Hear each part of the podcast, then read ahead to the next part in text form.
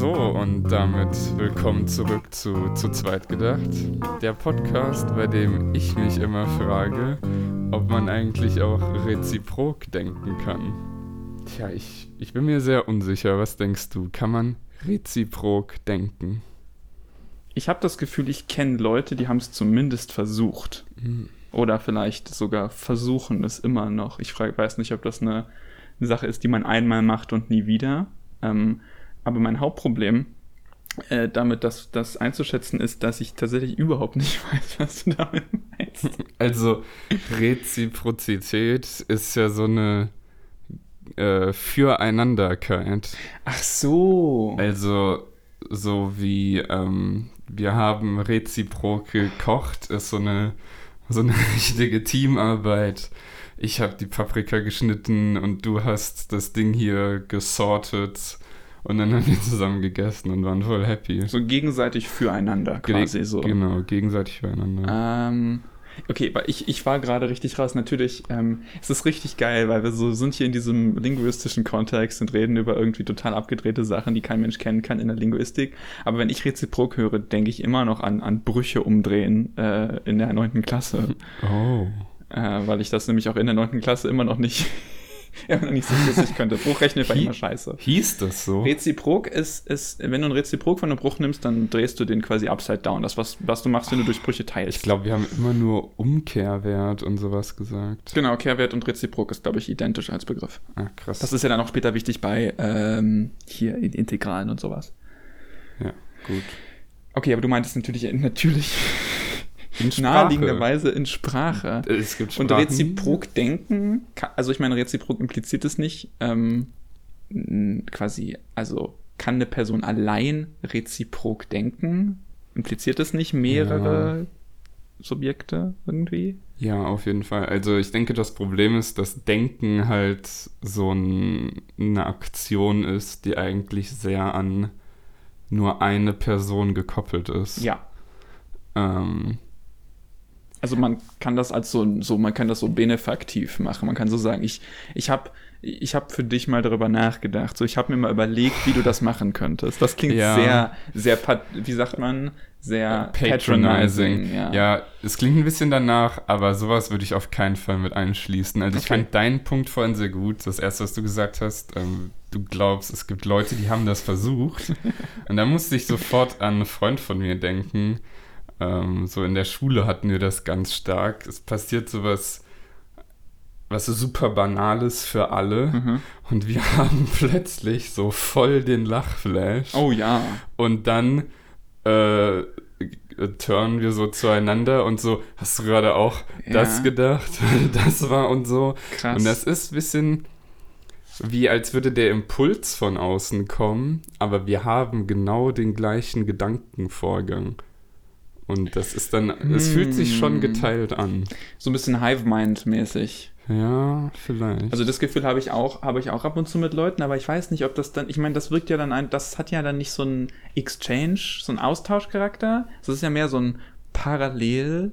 ja, das etwas ist, para passiert parallel in die gleiche Richtung. das stimmt. Und, und Reziprok-Denken wäre für mich sowas wie so.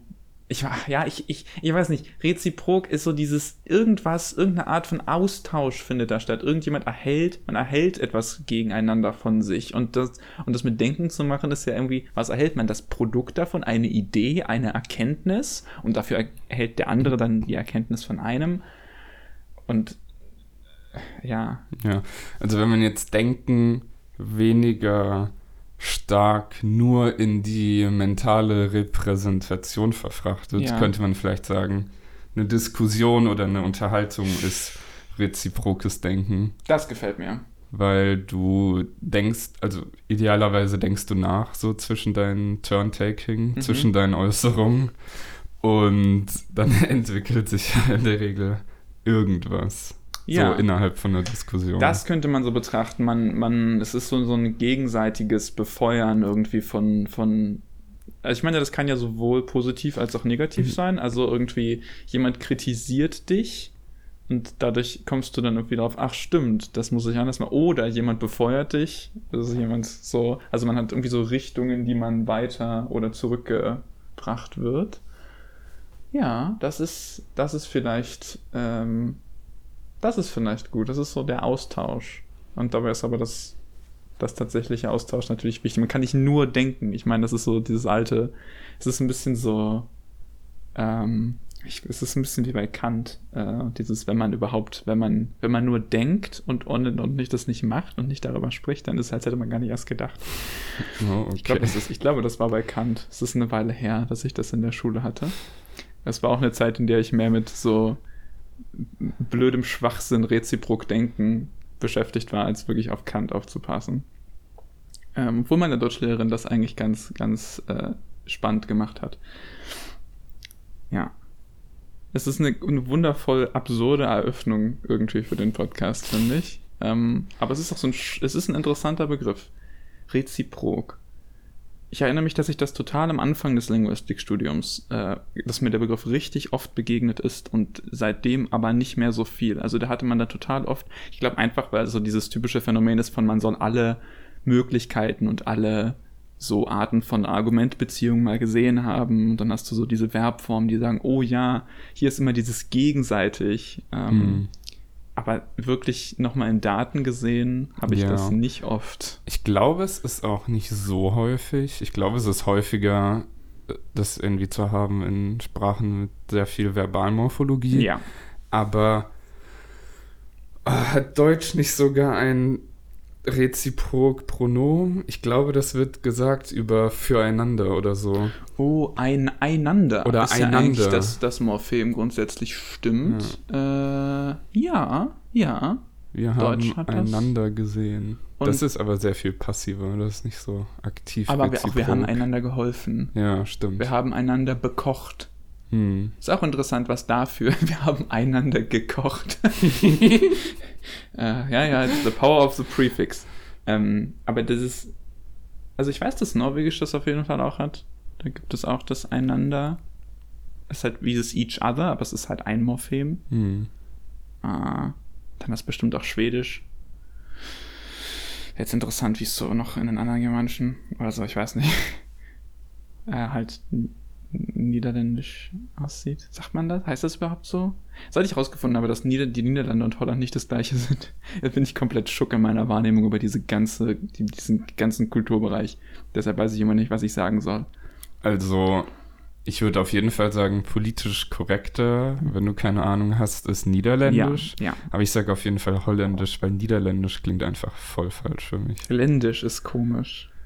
Ja, ich weiß nicht. Also, ich glaube, es sind. Oh, warte. Ja, es sind ja auch wirklich getrennte Sachen. Also Holland ja, ist ja, ein ja. Teil von Niederlande. Ja, genau. Ich wollte gerade sagen, für mich sind das mental so getrennte Sachen. Aber halt nur, dass Niederländisch einfach irgendwie wie so veraltete Sprache für mich klingt. Mm. Mhm. Das kam einfach zu spät für mich. Also ich habe immer nur die Holländer und Holländisch gehört. Ah, ja. Ja, ich weiß nicht. Ich dachte immer, es wäre es wär äquivalent oder ganz lange bis vor ein paar Jahren. Ähm, und ja, ich gebe mir Mühe, es richtig zu, zu sagen, aber es ist auch, es ist, jedes Mal throwt mich auch auf, dass Niederländisch halt so ein komischer Begriff ist, weil es so ein Ich glaube. Ich glaube, es ist ein bisschen wie, äh, wenn man die Saxons für Deutschland generalisieren würde. Ja. Also die sind halt super viel gereist und so. Und so war das mit den Holländern, glaube ich, auch. Ich glaube, die haben als die Niederlande halt so eine ähm, Maritimmacht waren. Ja, ja. Die sind dann vor allem von dort gekommen. Und deswegen hat sich dann wahrscheinlich auch das Holland für allgemein diese Ja. Region Wahrscheinlich. Und auch wahrscheinlich, ich könnte mir vorstellen, dass auch so diese landschaftlichen, keine Ahnung, so dieses ganze Klischee, gewisse, gewisse Klamotten, gewisse Landmarks, die irgendwie so dieses mit den Windmühlen und so, ich kann mir auch vorstellen, dass das nicht in den ganzen Niederlanden so ist. Hm. Niederlande ist so ein, ist so ein cooler, ich finde, ist so ein super cooler Name für ein Land, weil es so schön accurate ist. Es ist halt so, so schön unambig, zumindest wenn du quasi eine, also ich meine, für uns jetzt natürlich, weil es halt einfach nur klingt wie pra- praktisch wie ein deutsches Wort auch. So, Ja. Es sind halt die niedrigen Lande. Sind halt niedrig, so wie äh, Niedersachsen, ne? äh, und in einem geringeren Umfeld um, um, um äh, Dings. oh mein Gott. In einem geringeren Maße Niederbayern. Hm. Äh, und es gibt ja bestimmt, ich meine, es gibt so viele Länder auf der Welt, die irgendwie nach so Geografie benannt sind. Kann, glaube ich zumindest. Es gibt so, obwohl mir keine anderen konkreten Beispiele jetzt gerade. Also mir fällt gerade nur Paraguay mit dem Fluss Paraguay ein. Okay, Der, und ich glaube, Paraguay ist halt irgendwie Catcher für Fluss oder so. Ah, wieder so Fluss. Ich hab schon vergessen, wie das heißt, aber das ist, äh, ich, das ist auch so ein, so ein geiles Phänomen. Hm. Ach ja. Ja, diese ganze, diese ganze Länder Endonym, Exonym Geschichte ist auch so interessant. Als du das gerade gesagt hast mit den Sachsen, es gibt ja europäische Länder, europäische Sprachen, in denen das, das Wort für, für Deutsche und für Deutschland ist. Aber ich weiß nicht, ich weiß nicht, ob es nur das für die, für die Menschen ist oder auch für das Land. Ich weiß nicht, ob das, ich glaube, es war Estnisch oder sowas oder Ja. sogar Finnisch. Ja, ich glaube auch eins von den beiden. Ähm, das ist, da sind die Sachsen und ja, dann hast du die Alemannen und dann hast du die, die Stummen. die In Stummen. den slawischen Die Sprachen sind Stummen. die Stummen. Wobei das auch einfach eine ne, ne so noch nicht mal eigentlich ausreichend starke Rache ist für den bescheuerten Namen Slaven. So. Denn das ist, glaube ich, hat, glaube ich, sogar die gleiche Root wie Sklaven, weil das so niedere waren. oh, das Ähm, wusste ich nicht. Ja, ich auch lange nicht. Vielleicht habe ich auch gerade richtig Bullshit verbreitet. Ähm, was eine gute Überleitung ist. Denn wenn ich das nochmal aufgreife und sage, dass ich das gerade Schwachsinn erzählt habe, dann werde ich das in unserer allgemein bekannten Rubrik Errata tun, ähm, die eigentlich äh, Errata heißen müsste. Das ist unser Fehler von der letzten Folge. Ähm, das Vermächtnis der Initialbetonung ähm, im Deutschen ist, dass ich das Wort so ausgesprochen habe, obwohl es ja- hat ja eine lateinische, hat, ist ja lateinisch eigentlich und ähm, auf der äh, Penultima betont, also äh, Errata. Das Wort hatte ich so noch nie gehört, ähm, aber jetzt weiß ich das. Wir lassen die Kategorie aber einfach so, weil es so schön Meta ist, dass der Name einfach falsch ist. Ja, ne, noch eine Sache, die, äh, oder beziehungsweise eine, eine Sache, die sich darauf bezieht, ist, ich finde es super spannend, dieses Phänomen davon, dass eine, eine Wurzel ähm, in einer Sprache sich spalten kann, so oft nach Usage in verschiedene, ich, ich, ich sag mal allgemein, verschieden stark reduzierte Formen zum Beispiel desselben Lexems können komplett unterschiedliche Bedeutungen erhalten an irgendeinem Punkt. Ähm, und obwohl sich die Worte später noch ähnlich sind, ähm, denkt man vielleicht gar nicht, dass sie eine gleiche, eine gleiche Wurzel haben, weil sie so unterschiedlich konnotiert sind. Ich hatte das ähm, im großartigen The Unfolding of Language von Guy Deutscher, beziehungsweise in der deutschen Übersetzung davon, denn da sind deutsche Beispiele dann drin, Mhm. was eigentlich ganz nett ist. So, ähm, gibt es, ge geht es um äh, das Wort schlecht. Und da, das ist, also dann geht es speziell um ein paar Sätze aus der Bibel und wie die in verschiedenen Stufen von praktisch Deutsch-Vorläufern aussahen. Und es gibt eine Stufe, wo ein ähm, eine Abschnitt, da geht es um einen, der, ich glaube, es geht, wie jemand, wie jemand sich benimmt und wie jemand sein Leben führt und er tut es schlecht und recht oder so.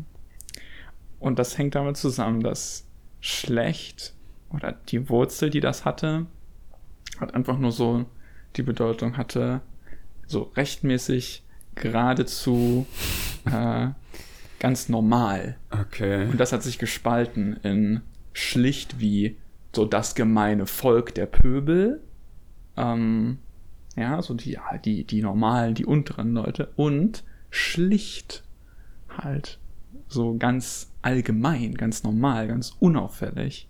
Was ja ähm, beides, beides kein Krümel mehr in sich trägt, so wirklich von diesem äh, ursprünglichen so rechtmäßig, ganz, ganz ordentlich.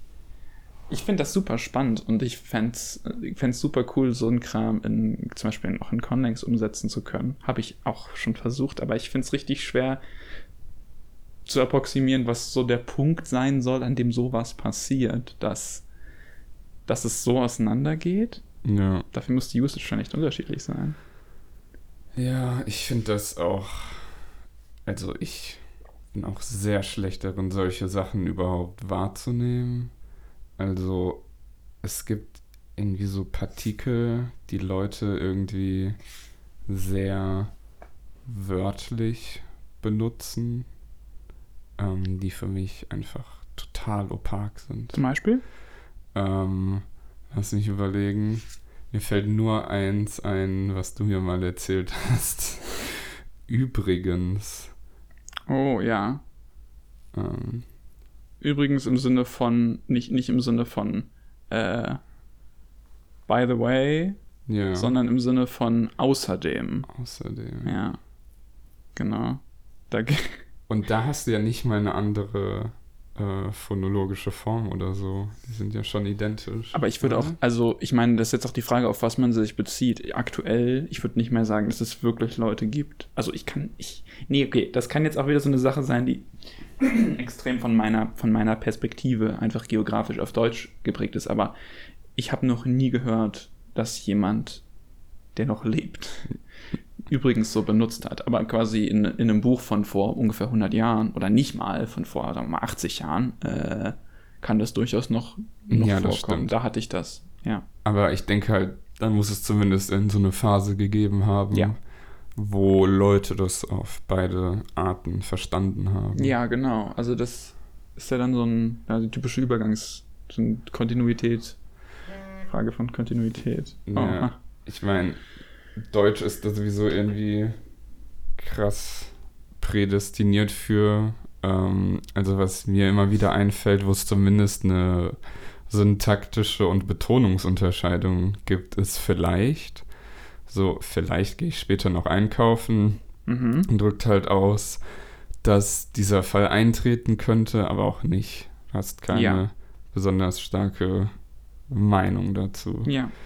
Und wenn du aber sagst, der sieht aber mal vielleicht beschissen aus, Oh. dann bist du super überzeugt davon, dass dieser Typ richtig beschissen aussieht. Oh, das erinnert mich total. Dass, ich habe das Gefühl, das ist so ein bisschen in dem gleichen Vein wie diese Verstärkung von, von Eigen. Wie sagt, wie sagt man das jetzt? Also, vielleicht ist ja so ein nichts Halbes und nichts Ganzes. Das sagt das ja auf jeden Fall aus irgendwie. Entweder oder Mhm. und halt wahrscheinlich, stelle ich mir vor, hat vielleicht mal eine Bedeutung gehabt, die genauso zu so einer Verstärkung geworden ist wie ziemlich oder ähm, oder ganz so, weil du kannst so sagen, oh, das finde ich ganz gut. Okay, mit ganz funktioniert nicht. Ganz ist, ganz hat diese Bedeutung, aber aber aber ziemlich ist so ziemlich gut. Kannst du sagen, ist nicht super, Mhm. aber ist ist gut. So ist in Ordnung. Ziemlich kommt von ne, wie es so wie es sich ziemt. Das sagt mir gar nichts. Nee, Team ist ein Cranberry Okay, also ist mich. es, ist es ja mittlerweile auch, aber, aber ich nehme an, dass es zusammenhängt mit diesem, also sie, die Prinzessin benimmt sich, wie es sich ziemt. Sie bürstet sich ihr Hm. Haar und widerspricht ihrem Mann nicht und so. okay. äh, wie man das im, im Mittelalter halt so gemacht hat.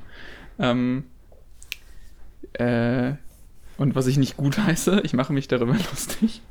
Ähm, und diese, ja, und dann hast du aber heutzutage aber auch so eine Bedeutung wie, wow, das ist ziemlich gut. Mhm. Und das heißt halt, das ist richtig gut. Das stimmt. Und vielleicht ist es so, eine, so die gleiche Art von Verstärkung von so einem, äh, das ist ja vielleicht mal so ein, das ist ja vielleicht mal komisch. So, ich weiß nicht, so eine, so ein hesitant, komisch, so ein bisschen so, hm, ich weiß nicht. Das ist ja vielleicht, das ist ja vielleicht mal seltsam. Das ist ja vielleicht,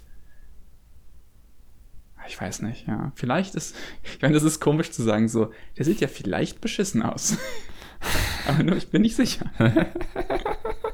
Bei so einer Modenschau. So, ich weiß nicht, ob das total bescheuert ist oder richtig cool. ähm, also ich könnte mir vorstellen, dass es genau sowas ist. Diese Achsen, es gibt ja diese Achsenverschiebung mit diesem vielleicht ist so Möglichkeit. Dann gibt es ja auch Leute, die sagen stattdessen sowas wie manchmal. Also, ähm, du, du hattest mir das erzählt, glaube ich, dass Oh du so ein ja, Erlebnis ich hatte hattest. ein Erlebnis an der Rewe-Kasse. Das war eigentlich so positiv, wie ich es an einer Rewe-Kasse nie für möglich gehalten hätte. Okay. Weil, ach, die sind so lahm bei uns. Ich hasse es. Ich Okay. habe diesen Laden immer gemieden. Der ist so anderthalb Minuten Laufzeit von mir entfernt. Das ist der Laden, der deine Pfandflaschen nicht annimmt, ne? Das ist der Laden, der meine Pfandflaschen nicht annimmt. Das ist der Laden, der die Getränke, die ich haben will, nicht verkauft. Der Laden, der das Beef Jerky, das meine Freundin mag, nicht verkauft. Alle anderen Rewe hier in dieser Stadt haben das. Und er ist so selektiv scheiße. Das ist echt Wow. bemerkenswert. Krass. Ähm, naja, und dann bin ich immer so zu zwei anderen Läden in der Peripherie gegangen, wo ich jetzt eine Viertelstunde laufe. Mhm. Aber das war es mir früher noch wert. Na, auf jeden Fall. Ähm, einer der Kassierer war da, ich habe bezahlt und ähm, dann hat er gesagt, äh, 5 Cent manchmal. Und mir war halt klar, was er meinte, weil ich habe die Summe und äh, das Bargeld, das ich ihm gegeben habe, gesehen und die Diskrepanz und alles. Ähm, aber das war so novel für mich und so beeindruckend, weil manchmal hätte ich nie mit so einer Bedeutung verbunden. Und dann war ich kurz einfach nur starstruck und habe ihm dann aber auch 5 Cent gegeben oder so. Und ähm, es hat dann eine Weile gedauert, bis ich ihn wiedergesehen habe. Ich glaube, ja genau. Das war dann bei einer, ähm, bei so einer Studentenparty. Oh, du hast du den getroffen. Ja, da habe ich ihn getroffen.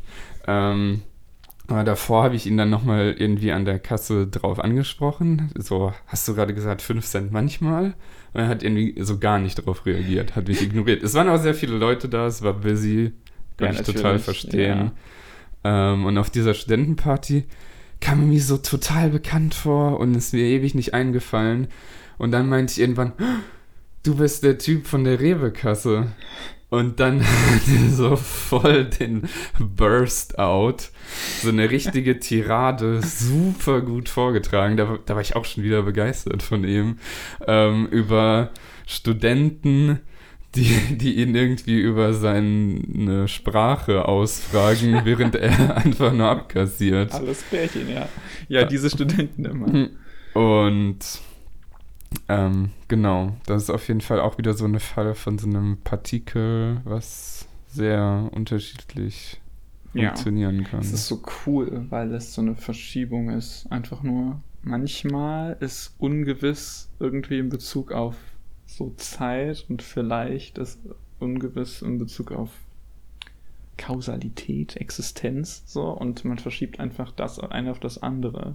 Ich kenne, äh, ich weiß nur, dass mir das bekannt vorkam, weil ich das, glaube ich, ich glaube, meine Großeltern sagen das, ähm, manchmal für, äh, für so ein, ja, im Grunde auch ein bisschen wie für vielleicht für so eine, für so einen Kausalzusammenhang. eventuell. Also ich Äh. finde, es klingt in dem Gebrauch sehr wie eventuell. Ja, so, so ein bisschen, aber quasi es ist immer irgendwie oft in, in, in Verbindung mit so einem, äh, mit so einem Zusammenhang, sowas wie, äh, ähm, ja, ist, ist, ist nicht den rohen Fisch. Manchmal holst du dir noch Salmonellen. Hm, Ah, okay.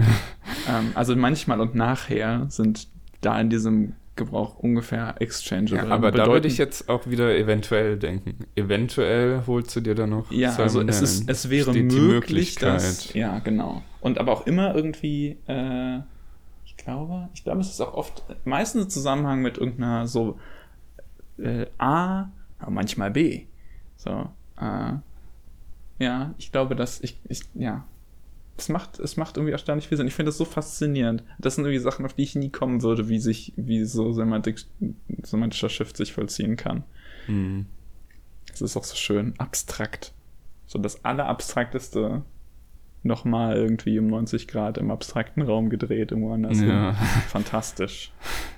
Ganz Ein semantischer Wandel ist generell schon ziemlich krass ähm, mit diesen superpolaren Beispielen, wie dieses das Nice im Englischen mal Gott.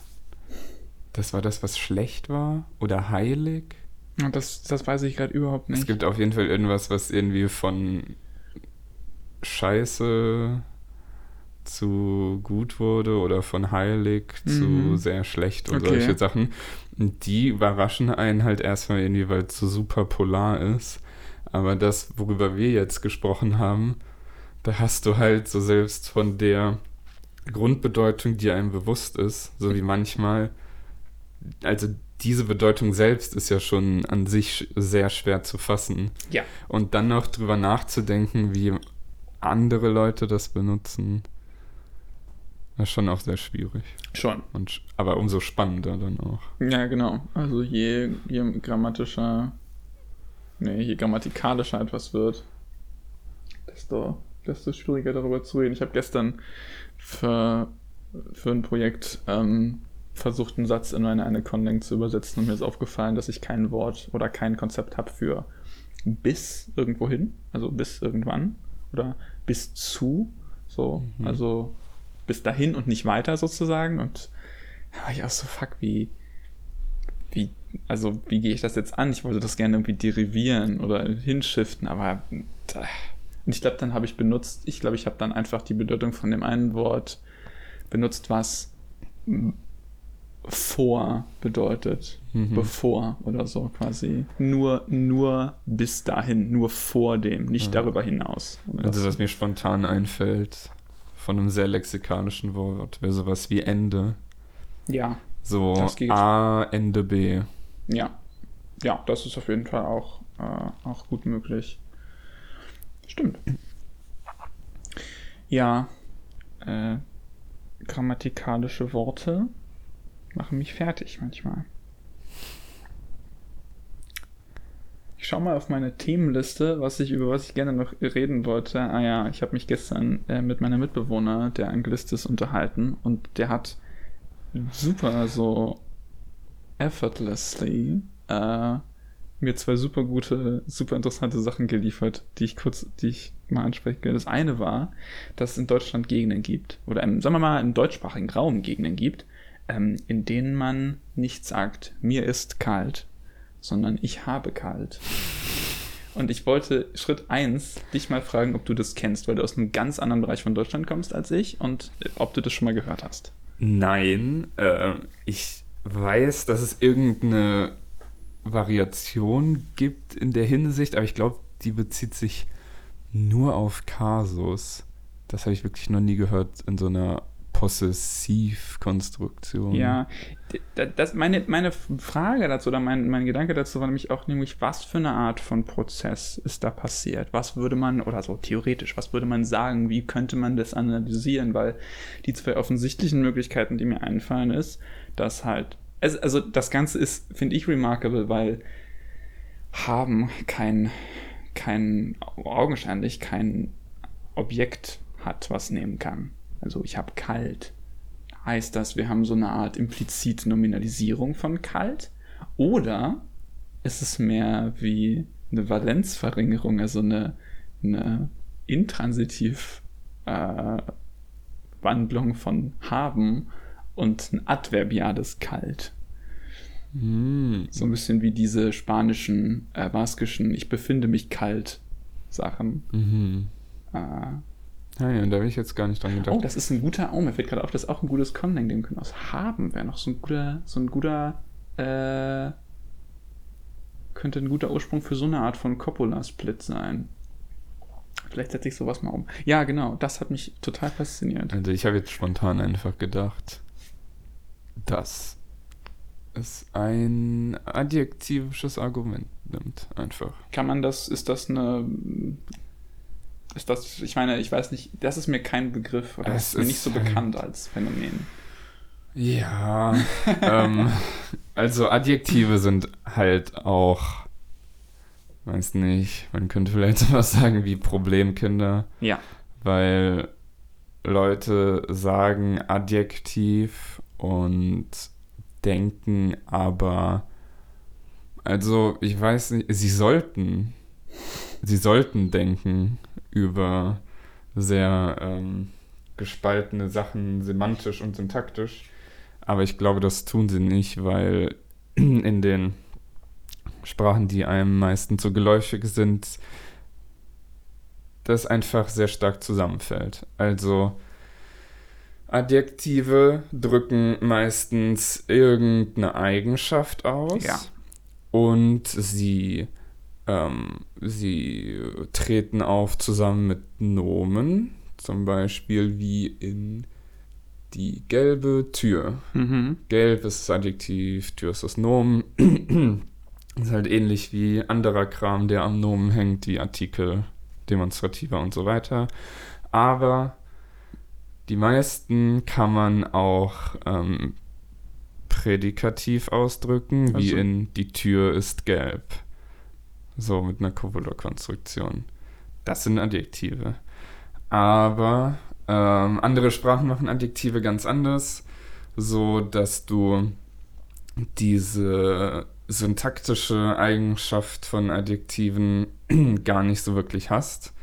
Also dass Eigenschaften, ähm, dass Eigenschaften nicht durch Wörter abgebildet werden, die so am Nomen stehen können, sondern die irgendwelche anderen besonderen Konstruktionen brauchen oder Mhm. die einfach komplett aussehen wie Verben in der Sprache Ja, oder komplett wie Nomen. da gibt es ja auch so ein bisschen, gab es ja den Versuch, dass, oder kann man den Versuch machen, das so zu teilen in Sprachen, in denen sich Adjektive mehr wie das eine verhalten und mehr wie das andere verhalten, weil es halt häufig eine Tendenz gibt Ja. und selten keine bis eine, bis eine schwache Tendenz. Das ist tatsächlich auch sehr, sehr spannend. Also ja, insofern macht ein adjektivisches ähm, Argument vielleicht Sinn. Äh, allein der, ich meine, schon diese standarddeutsche Konstruktion, mir ist kalt, ist ja hoch seltsam. Quirky Case, äh, Ja. dass man nicht ich so, ich bin kalt, so wie man auf Englisch jetzt sagt, sondern Mhm. mir ist kalt, impliziert so eine Rezipient irgendwie. Ja, aber ich glaube, das gibt schon häufiger. Also, dass wenn es so eine Affectedness gibt, Mhm. dass man dann vom strukturellen Kasus, Nominativ, Akkusativ, Ergativ, Absolutiv, was auch immer, ähm, in was Oblikeres Mhm. wechselt. Dativ oder vielleicht was Ablativ. Mir nicht ablativ macht. Sinn, ja. Hm, ja, äh, ja, das ist, es ist lustig, wie ich darüber so gerade in Deutsch echt wenig, echt wenig Bescheid weiß, was, was da linguistisch so Meinungen äh, sind, dass ich noch nie von diesem Prospekt adjektivisches Argument gehört habe. Ja, ich bin mir halt auch echt unsicher, wie das ankommen würde, so bei Leuten. Weil, was sind denn die Grounds, das dann noch ein Adjektiv zu nennen? Ist so die Frage. Ja, Ähm, es ist wahrscheinlich nicht prädikativ, obwohl man haben vielleicht auch so als Pseudo-Copular nehmen könnte, je nachdem, wie es funktioniert in der Sprache. ja. Ist jetzt Deutsch eigentlich nicht so der Fall für. nee. Ähm, kommt halt stark auf den Kontext und auch auf den dialektalen Standard in Anführungszeichen an. hm. Aber ja, es ist, vielleicht macht es Sinn, kalt als eine, wirklich als ein Nomen zu Ja. begreifen und vielleicht auf eine etwa auf eine stark eingeschränkte Version von, von Kälte. Da wäre jetzt interessant, Daten darum zu haben, wie die Distribution davon ist. Ob vielleicht, vielleicht ist dieses Ich habe kalt eine Art aufgebrochene Version von mir ist kalt und die ist wesentlich weniger lexikalisiert. Vielleicht ist sie aber auch genauso stark lexikalisiert in dem Dialekt, so wie mir ist kalt es im, im Hochdeutschen ist. Der Satz kommt jetzt ja auch nicht komisch vor, Mhm. ähm, obwohl er eine total unübliche Struktur hat, die wir sonst nicht benutzen. Hm. Ähm, ja, also seit unserer letzten Folge hat ja auch die Stutz stattgefunden, die studentische Tagung der Sprachwissenschaften, falls ihr sie nicht kennt. Und ne, die war natürlich online, weil Lockdown ist. Und es war viel zu viel. Das war echt viel Zeug. Also das Programm ging irgendwie immer von 9 Uhr morgens bis 8 Uhr abends oder auch bis 9 Ja. Uhr oder so. Wobei das halt, also das ist natürlich ein extremes First World Problem. Natürlich ist das ja eigentlich eine, eine super große äh, Freude eigentlich, die einem das macht, halt so viel und hat auch so viel extrem, teilweise so laser-focused Sachen auf total spannendes, auf total spannendes Zeug. Ähm, aber es ist, ja, es ist zu viel in dem Sinne, dass man vor allem parallel zu dazu, dass der Rest und Uni halt normal auch online abläuft. We- also ich hatte persönlich einfach wenig Motivation rein auf so einem Energielevel mich noch hinzusetzen und Stutz zu gucken, weil man sich dabei halt auch so stark konzentrieren muss. Ähm, aber die Talks, die ich gesehen habe, waren auch sehr, waren auch sehr cool. ja, Also ich habe ein paar mehr gesehen, aber ich habe auch nur noch ein Modul gerade in der Uni. Ansonsten wäre ich, glaube ich, auch, auch zu computer-fatigued gewesen, Mhm. um wirklich viel zu sehen. Worauf ich mich äh, am meisten gefreut habe, war so ein Talk über Embodied Syntax. Mhm. Also Embodied Cognition ist so ein Research Paradigm, was ähm, Kognition nicht so als ein ähm, blackboxiges, separates, eigenes, mysteriöses Ding verortet, sondern irgendwie mehr vernetzt im Körper, im Organ, irgendwie so. Oh, So genau weiß ich das auch. okay, nicht. also kein, so no offense, aber es klingt super. Esoterisch? Ja. Jetzt, wo ich das gesagt habe, ja. Ist mir vorher noch nicht aufgefallen. Ah ja, schon ein bisschen. Ähm, naja, aber bei diesem ging es jetzt speziell um Motorfähigkeit. Mhm. Wie nennt man das? Ja, ja. Also, ich weiß Motorisch. Motorik. Motorik, ja. Genau. Ähm, wie Motorik mit Syntax zusammenhängt. Sorry, Motorfähigkeit. Das hat auch Sebastian PS. Vettel, Alter. ähm, ich meine, es gibt ja, es gibt doch sogar diesen Begriff, äh, wie, wie ist das? Action Grammar? Oder so? Ja, Dass man Habe ich auf jeden Fall mal gehört. wie, wie Handlung, das, wo Leute Handlungsabläufe quasi in, mit ähnlichen, also Handlungsabläufe, motorische Handlungsabläufe mit irgendwie Werkzeugen, Mhm. ähm, was man auch bei, ja, bei anderen Primaten als bei Menschen beobachten kann, Ja. zum Beispiel, ähm, mit ähnlich, in ähnliche Strukturen versuchen zu bringen, wie Linguistik, also wie Gra Grammatik quasi, Ah. wie Kommunikation. Ach so, warte. Also als du angefangen hast zu reden, habe ich gedacht, oh, ich kenne nur das genaue Gegenteil davon. Aber Beziehungsweise, ich meine, also nein, also ich, also was ich damit meine, ist nicht, dass man versucht, das eine System in das andere zu pressen, sondern dass man versucht, irgendwie den Common Ground zu finden. Ich glaube, das Ja, ist die Idee. Also es gibt so ein Max-Planck-Projekt, das heißt A Grammar of Tool Use, wo sie so ähm, neukaledonische Krähen erforschen, wie die Werkzeuge benutzen. cool. Und das halt auch mit einem Grammatik-Approach. Oder was hatten wir letztens? Ein Freund von uns hat sowas gepostet mit ähm, die Grammatik von Molekülen, F- Phrasenstrukturen in Molekülen und What? so. Das ist auch so ein äh, Ding, was gerade so ein bisschen emerged, was die Leute Superlinguistik nennen. Super. Ach, das meinst Ja, du, genau. ja. Und super halt im Sinne von darüber hinaus. Aber die Leute benutzen es natürlich auch einfach, weil es catchy ist. ja.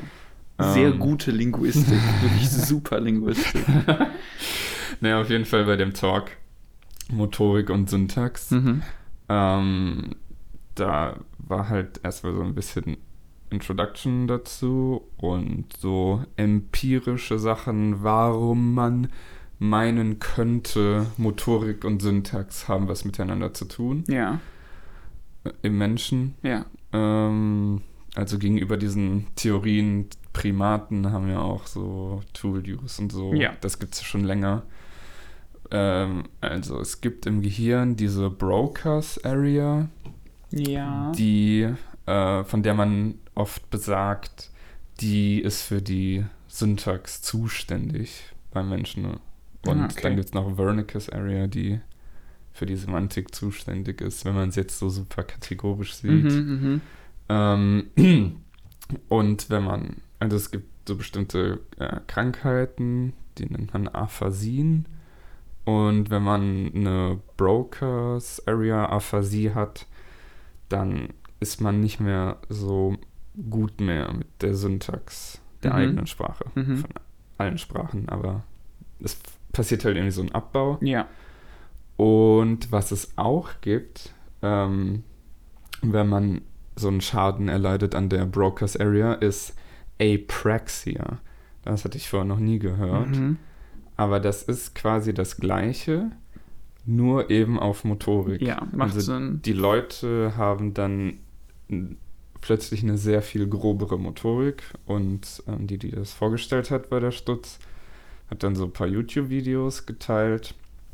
Und was dann passiert ist, wenn diese Leute instructed werden, ist, dass es einfach so super wischiwaschi aussieht, was sie machen. Also so, als wären sie super müde oder alles klar. trunken ja. oder so. Aber selbst so vom Ausdruck her sind sie super focused. Und ähm, die eine Frau, die war halt auch ziemlich frustriert, hat man gemerkt, wenn sie Ja, selbstverständlich, das ja. nicht so hingekriegt hat. Ähm, genau, und daher kommt dann eben der Gedanke, okay, ähm, Schaden im Gehirn im gleichen Areal, einmal was sprachlich, syntaktisches, einmal was motorisches. Da gibt es dann vielleicht eine Verbindung. Und ähm, also viel mehr gab es dann auch noch nicht. Sie Mhm. hat dann sowas vorgestellt, was die an deren Uni halt erforschen wollen in so einem Labor. Und da ging es um verschiedene Transitivkonstruktionen. Die wollten sie irgendwie testen, weil irgendjemand auch gemerkt hat, dass die besonders betroffen sind bei Leuten mit Aphasie. Okay. Also, dass du ähm, weniger Probleme hast bei ähm, er hat gewunken, als er hat ihm gewunken. Mhm, mhm. So. Ist ja auch bisschen komplexere Struktur, Ja, ja. könnte man so annehmen. Genau, und das wollten sie da testen. Und dann war da noch ein Video und ich war mir jetzt nicht sicher, ob das eine andere Aphasie ist oder so, aber das war super faszinierend. Da war eine Frau, die hat super fließend gesprochen. Das Interview war auf Englisch. Mhm. Und der Interviewer meinte dann zu ihr, zählen Sie mal von 1 bis 10. Und das war ungefähr so 1, 2, 3, 5, 7, Buttersund, Wangen. Es waren so, erstmal wurden so ein paar Zahlen übersprungen Ja. und dann waren irgendwelche Ausdrücke, die halt wirklich gar keine äh, Wörter darstellen im Wow. Englischen. Ja. Und es schien nicht so, als hätte sie es gemerkt. Sehr, sehr Ja. faszinierend. Das ist wirklich faszinierend. Da sieht man halt auch, wie, wie äh, Sachen da irgendwie ineinander übergehen, scheinbar kognitiv. Mhm. Krass.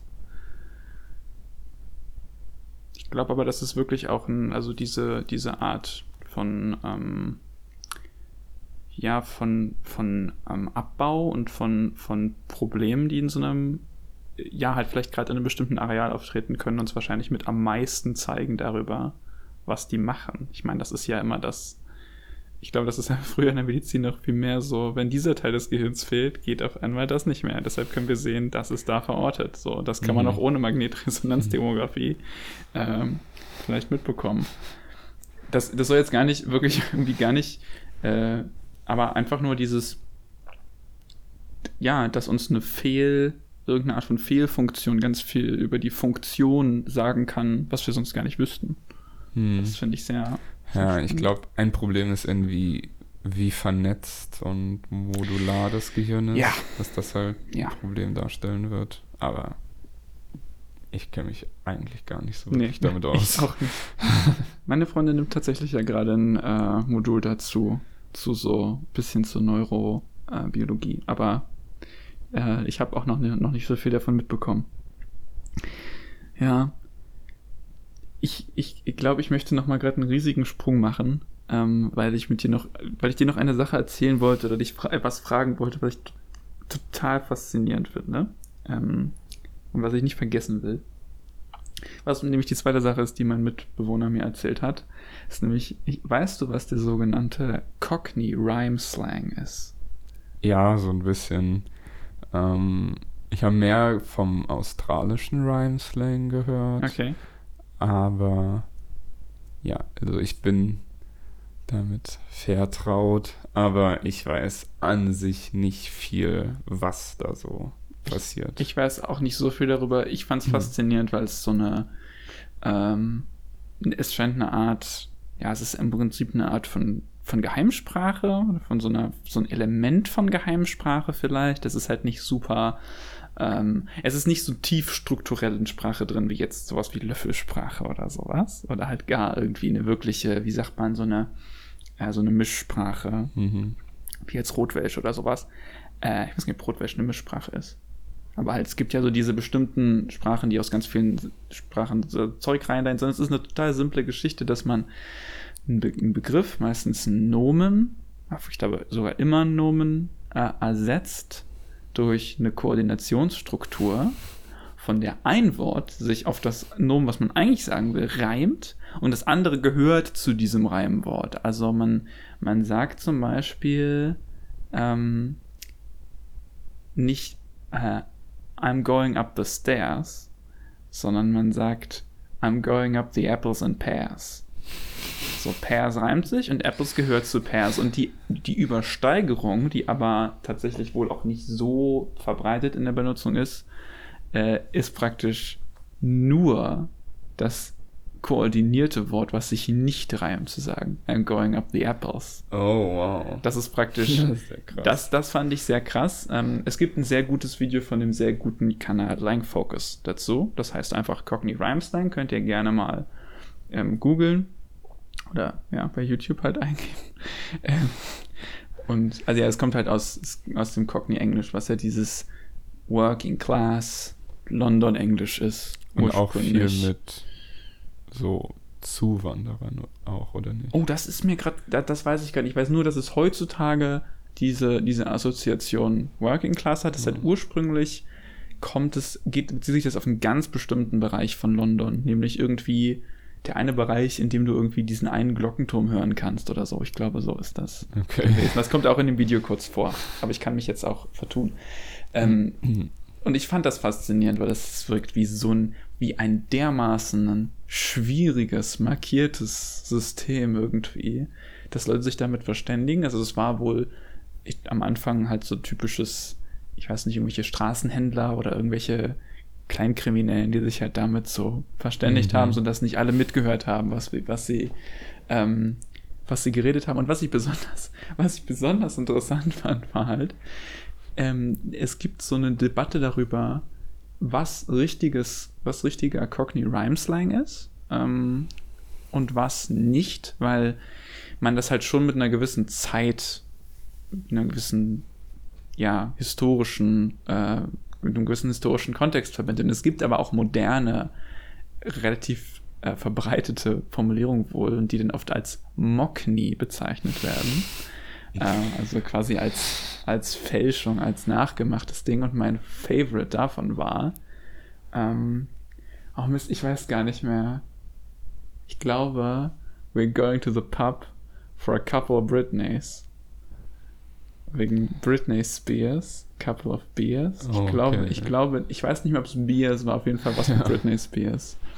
Und das sagen halt viele Leute, das, das ist einfach, das ist halt ein Mockney. Oder ähm, Tell Me the Babe von Babe Ruth. Das ist ein unfassbar berühmter Baseballspieler aus den USA gewesen. Okay. Und dann Tell Me the Truth, halt, dass sich darauf reimt. Also, äh, ja. Oh, und mein, okay. Und noch eines. Also ich, ich, ich recite gerade einfach nur Sachen aus dem Video, die ich geil fand. Bitte guckt euch das Video an, das ist wirklich super, super spannend und er hat noch sehr coole Beispiele dort. Ähm, aber mein absolutes Lieblingsding war Nested Rhyme Slang. Du hast praktisch einen so einen Ausdruck und machst noch einen oben drauf, sodass du quasi zwei Stufen weg bist. Semantisch und phonetisch von dem ursprünglichen Ausdruck. Und das war I fell on my Aris. Aristotle. reimt sich auf Bottle. Bottle und Glass reimt sich auf Ass. I fell on my ass. Okay.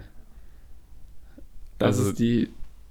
Du hast praktisch einen, du hast ein Aristotle, sind zwei Teile, und du nimmst nur den Und Total-Teil. das ist aber Reim. schon die obere Stufe. Das ist die die, die obere auf dem anderen Genau. Cockney Rhyme schon basiert. Genau.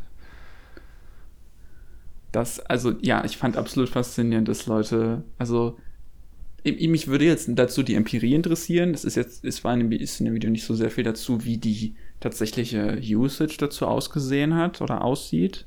Ähm, aber ich könnte mir vorstellen, dass quasi die einfacheren, sag ich mal, unspektakuläreren Versionen davon schon, schon sehr, wahrscheinlich sehr flüssig in den Sprachgebrauch integriert waren und so wie auch Hm. dieses, ähm, es gibt, wie heißt das, Picklatten.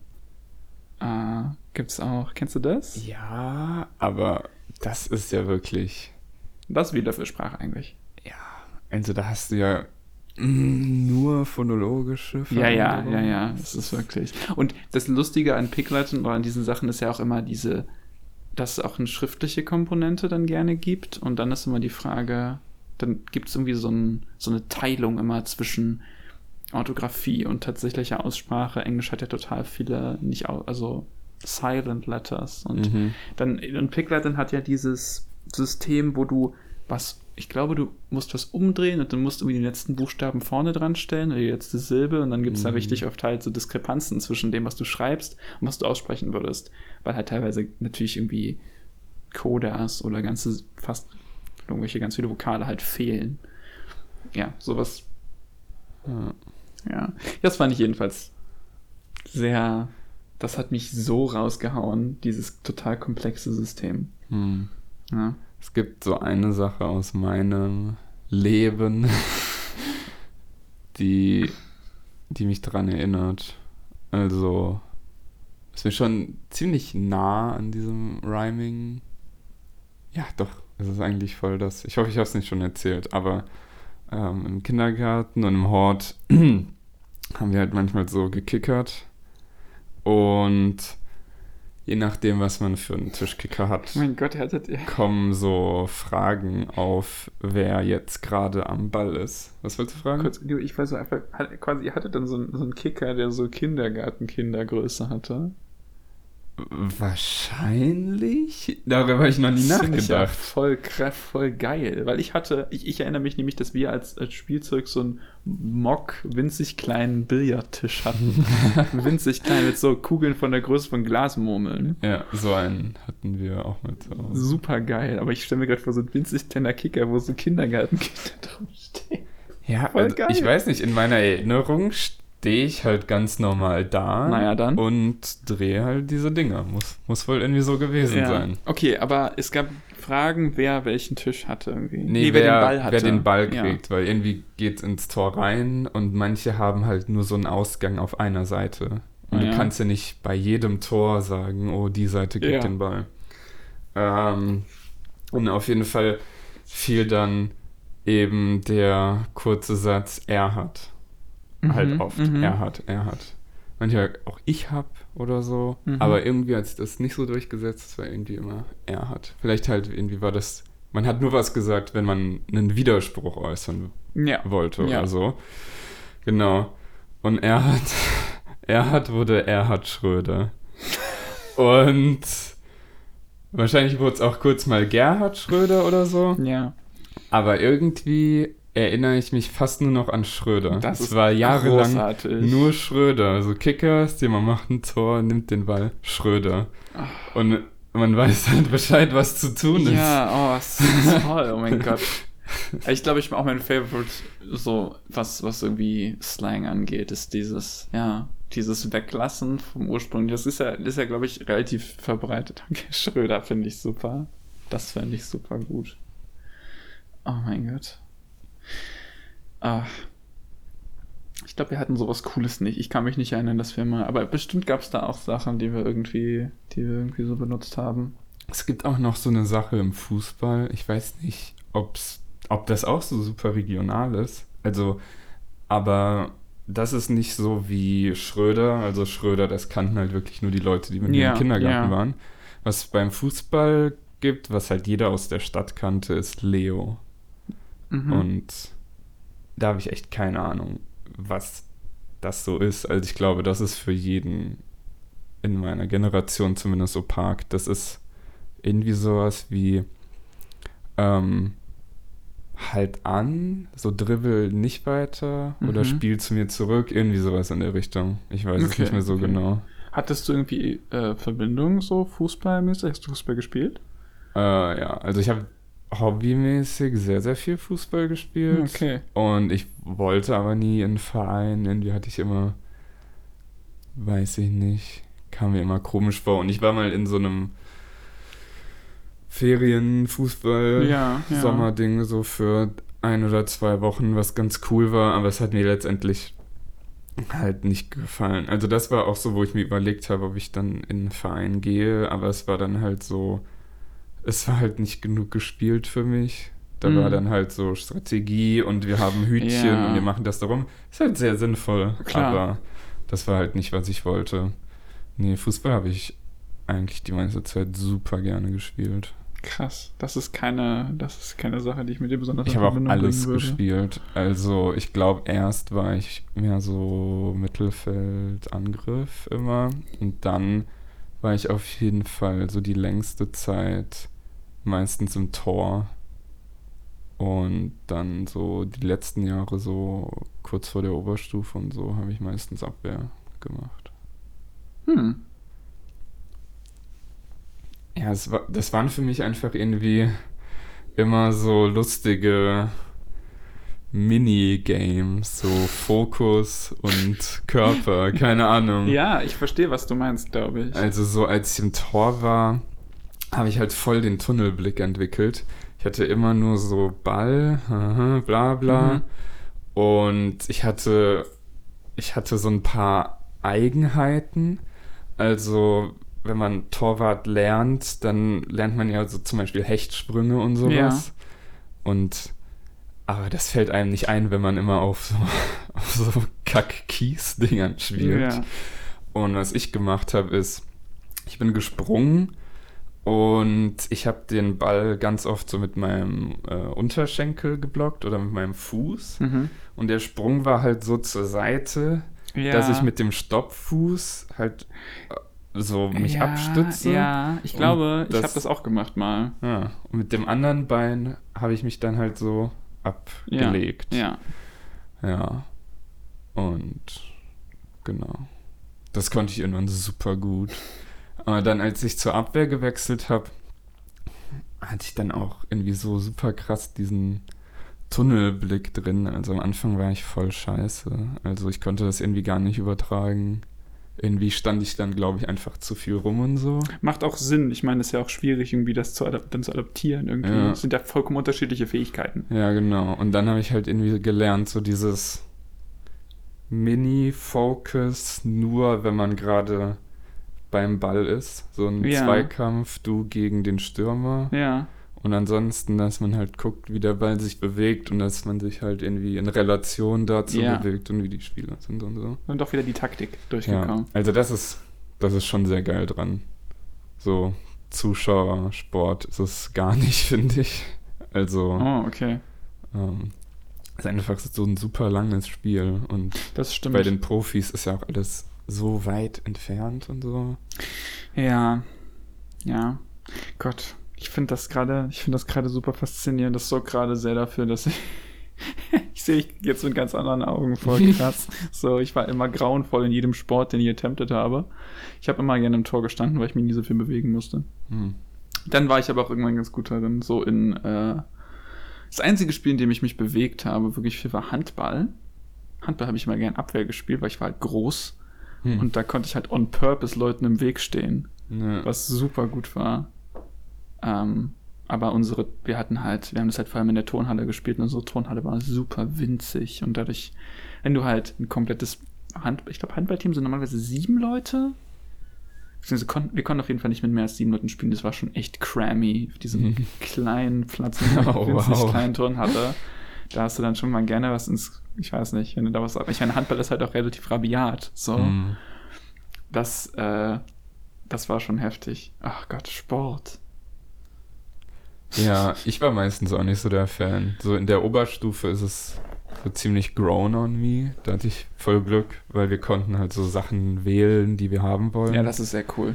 Und ich habe Badminton bekommen, was super geil Oh, ja, war. Badminton ist cool. Das ist halt auch so ein Sport, den ich immer voll toll fand, aber irgendwie nicht so viel Möglichkeit Ja. zu bekommen habe Ja. irgendwie, weil ja, hat sich sonst keiner schon? für interessiert. Und dann, wo ich noch reingelost wurde, war Basketball, wo ich erst relativ grumpy war, weil wir hatten das halt in den Jahren davor schon öfter und ich bin mit diesen Dribble-Regeln und bla bla bin ich voll nicht klargekommen. Und ähm, der Lehrer, den wir da dann hatten, der hat uns dann so so Blocktaktiken, also Mhm. Blockieren und sowas Mhm. gezeigt. Und das habe ich voll gut hingekriegt. Dann habe ich mich einfach darauf konzentriert. Und ich war auch irgendwie naturally gifted im Körbe werfen ohne dieses Ja, Ding. krass. Und das hat mir irgendwie geholfen. Wir hatten auch einfach mal so eine Übung, wo wir gar nicht gedribbelt haben, sondern nur geworfen, immer so. Es ging halt so gut bei mir irgendwie. Erstaunlich. Ja, ich meine, irgendwo muss das Talent ja sein bei irgendjemandem. Da ist bei dir, an dir wahrscheinlich äh, was verloren gegangen. Wahrscheinlich Ach ja. mehrere, mehrere Sportler. Und ja, mit meinen Knien, da kann Ja. ich sowieso, Ja, genau. ich weiß nicht, Schach. Ich habe richtige Schachknie. Ich auch. Ich habe auch einen richtigen Schachoberkörper. Ich habe nur leider kein Schachgehirn, das ist das Problem. ah, nee, Alter. Ich weiß nur, dass ich mal mit einem Kumpel in der Oberstufe. Ah nee, das war, das war viel früher. Das war viel früher. Das war so, ich weiß nicht mehr. Wir haben auf jeden Fall, wir hatten auf dem Schulhof eins von diesen so Riesenschachsets. Diese, Also Mhm. dieses, wo du einfach nur so ein, wie gepflastert hast, so ein Schachbrett. Ja. Hast du so große Figuren, die war bei uns, glaube ich, sogar aus Holz. Richtig schwer. Ähm, und auch voll cool ausgearbeitet. Und äh, da haben wir, wir haben uns wie so eine eigene Version von Schach ausgedacht. Und das war richtig geil, weil mit diesen riesigen Holzfiguren zu spielen, war wie mit sehr großen Actionfiguren zu spielen. und ähm, ich weiß, wir hatten auch so einen super witzigen Namen dafür, irgendwas Schach, aber ich weiß nicht mehr was. Und es war dann so, die gegenüberliegenden Seiten waren nicht an den Rändern geordnet, sondern in den Ecken, sodass der König genau in der Ecke stand und alle anderen so wie so ein Castle drumrum. Ah, das klingt cool. Und dann hattest du halt irgendwie, und die hatten auch alle andere Rollen, also das ist so die Burg, das waren ja so die Türme, und die, aber die Läufer waren irgendwie Zauberer und konnten oh halt mein irgendwie Gott. so. Je mehr du erzählst, desto mehr klingt es wie League of Legends. Ja, es ist, es war quasi wie eine Art von Brettspiel, äh, wie sagt man dazu? MOBA. Ja, genau. Ähm, nur halt, dass wir theoretisch ständig on the fly die Regeln verändert haben. Und es gab auch nie wirklich ein Spiel gegeneinander. Deswegen, ich hätte auch gar nicht funktioniert, super unlogisch, sondern Mhm. einfach so wie kleine Kinder, die so sagen, nee, du kannst mich gar nicht treffen, ich habe ein Schutzschild. So, sondern es war mehr so ein, wir haben immer so überlegt, gemeinsam überlegt, was jetzt die Gegenseite für einen Zug machen könnte, wie so zwei Sportkommentatoren oder Ah, zwei so ja. Schach- oder Snooker-Kommentatoren. Überlegt, ah ja, und jetzt kann er hier irgendwie den Blitz einsetzen. das war aber Nice. richtig geil. Oh ja, sowas habe ich auch super viel gemacht.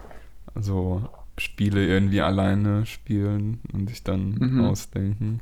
Ich glaube, ich habe wahrscheinlich irgendwie mir äh, so zig verschiedene ähm, Tournament-Formats für Sand ausgedacht. Eine Handvoll Sand. Ja, also irgendwie, weiß ich nicht mehr. Ich hatte immer, wenn irgendwo Sand war, hab ich da so eine Handvoll genommen und dann irgendwie so ein äh, Sandkorn-Survival-Game draus gemacht. Ja, und die Form, die Formate haben sich halt auch irgendwie immer wieder Aber kannst geändert. kannst du es ein bisschen mehr erläutern, bitte? Ich Äh. bin so, so intrigued gerade. Ich weiß es nicht mehr so genau. Aber irgendwie, du hast so ein Basic, okay, du nimmst eine Handvoll Sand und ähm, idealerweise ist es jetzt nicht der feinste. Ja. Also Dass du so Körner erkennen kannst, ja, gut. Ja. genau, so durchschnittlicher ähm, Sandkastensand. Und du guckst dir halt an, welche irgendwie besonders aussehen könnten. Da ist ein roter, ein grüner und ein schwarzer und äh, irgendwie so 800 graue. und dann, naja, dann gehst du einfach in deine andere Handfläche und guckst dir ein bisschen an. So ist das Simpelste. ja. Und ich, ah, ich weiß nicht, vielleicht hast du dann nochmal ein anderes Ding, wo du dann so eine kleine Walnussschale irgendwo am Rand liegen hast und dort ist dann irgendwie die, das Pre-Tournament. äh, Das. Qualifying. ja, Qualifying. Weil dann irgendwas mit der Nussschale machst, was da noch drin ist. Und dann hast du vielleicht so ein richtiges Playoffs-Ding, wo, wenn du denkst, okay, das ist jetzt relativ überschaubar, das so ausbreitest, irgendwo am Sandkastenrand Und dann machst du halt irgendwie Matching Pairs oder so. Oh, natürlich super geil, wenn du irgend so ein, äh, so ein Drehspielgerät irgendwo hast, wie so ein, diese Karussells Ah, ja, oder ja. so. So Drehscheiben, diese großen, auf denen man auch so langlaufen kann. Ja, zum Beispiel. Dann kannst du auch damit aussortieren. Oh, jetzt, wo ich das sage, fällt mir ein, ich hatte so einen coolen Holzroller mal. Und irgendwie haben wir zu Hause im Hof, ich mit in einem Freund, haben den halt so seitlich hingelegt und der hatte halt keine richtigen Speichen, Ja. sondern der hatte nur so angedeutete Speichen Ja. mit so Fächern. Voll geil. Und das haben wir auch mit Sand gefüllt und dann halt gedreht. Und ja, dann hatten wir auch irgendwann so Gewinne und so Teams, richtige Teams wegen diesen Speichen. Ich liebe dieses System von, also das ist auch was, was ich immer gerne gemacht habe. Oder also ich hatte auch nicht so viele so geile Ideen, aber immer so dieses Turniersystem zu übertragen oder dieses Teamsystem zu übertragen auf irgendwelche inanimate Gegenstände. Ja. Weshalb es so kathartisch für mich war, als ich vor einem Jahr oder so erstaunlich spät herausgefunden sind, dass die Marble Olympics ein Ding sind, was existiert. Also diese super, super High Quality Olympiade, wo Murmeln so durch Murmelbahnen fliegen und halt auch erstaunlich coole, diverse Disziplinen Mhm. machen. Da hast du richtig verschiedenfarbige Murmeln, das sind die Teams und die bauen dann auch immer so richtige Stadien und, Und so Zuschauer. Zuschauerränge, wo die ganzen Murmeln sind und dann spielen die da so, so Zuschauer so äh, immer so, so den, den Sound ein und auch wenn, wenn eine Murmel so fällt so aus der Bahn raus und hast du so ein Oh, so durchs Publikum geht. Das ist so geil. Ich liebe sowas. Kann man sich wirklich, das geht mehrere Stunden immer, das ist so gut. Ja. Sand, äh, das klingt sehr, so sehr effizient. Das ist so das typische, man braucht eigentlich gar nichts weiter und kann das Ja. ja. Das ist so schön. So schön. Das geht an so vielen Orten. ja, man kann das, das ist so richtig dieses, dieser mikroskopische Blick von Kindern. so, du findest irgendein Steinchen oder eine Handvoll Sand und kannst einfach so viel damit machen. Ich liebe das, Alter. Ich glaube, so hart abgeschwiffen sind wir noch. ja, ich finde, das ist ein großes es. Achievement. Ja, ich finde es auch. Ich bin gerade, ich bin, es ist gerade so, die Mut war noch nie so, so, so krass, Alter. Oh mein Gott. Vielleicht sollten wir es auch auf einer High Note einfach mal beenden. sollten wir auf jeden Fall machen. Ähm, ich bin froh, dass äh, wir so einen äh, rundum funktionierenden Podcast aufgenommen haben. So, wir haben uns so schön zu einem Termin verabredet und das hat geklappt. Es ist rechtzeitig, dass wir den äh, schön äh, zum geplanten Datum äh, wahrscheinlich hochladen können. Und wir hatten so viele schöne Themen und es sind sogar noch, es ist sogar noch so ein schöner Bodensatz Themen übrig, den ich nicht mit der Kelle aus dem Topf bekommen habe. Sorry, ich weiß nicht, es klingt mir Bodensatz ist ein bisschen zu negativ Okay. konnotiert. Es ist, es ist ein, ein ich überlege, es ist so eine, diese, so eine Fettschicht. ich weiß nicht, so diese schöne Fettschicht, die oben auf der Suppe schwimmt aus Themen, Jo, die man jetzt noch abschöpfen kann, bevor man den Topf ausspült und die ich in Mm. eine Tupperware-Dose tue und in den Kühlschrank, bis wir den nächsten Podcast aufnehmen. Ähm, es war mir eine Freude. Es, ich hoffe, es war euch eine Freude, äh, euch diesen Podcast anzuhören. Bitte unterstützt uns, folgt uns auf Spotify ähm, und äh, das ist eigentlich alles, was ihr tun könnt. äh, und auf den anderen Plattformen, wir sind auch auf Apple Podcasts und auf Google Podcasts und auf noch ganz vielen anderen Plattformen, die mir alle kein Begriff waren, bis Anchor mir mitgeteilt hat, dass wir da jetzt auch sind. Ähm, also checkt auch gerne unsere Anchor-Seite, falls ihr wissen wollt, ähm, wo wir noch so vertreten sind. Wir hören uns bald wieder. Ähm, ich bin H Ich bin es. und bis bald.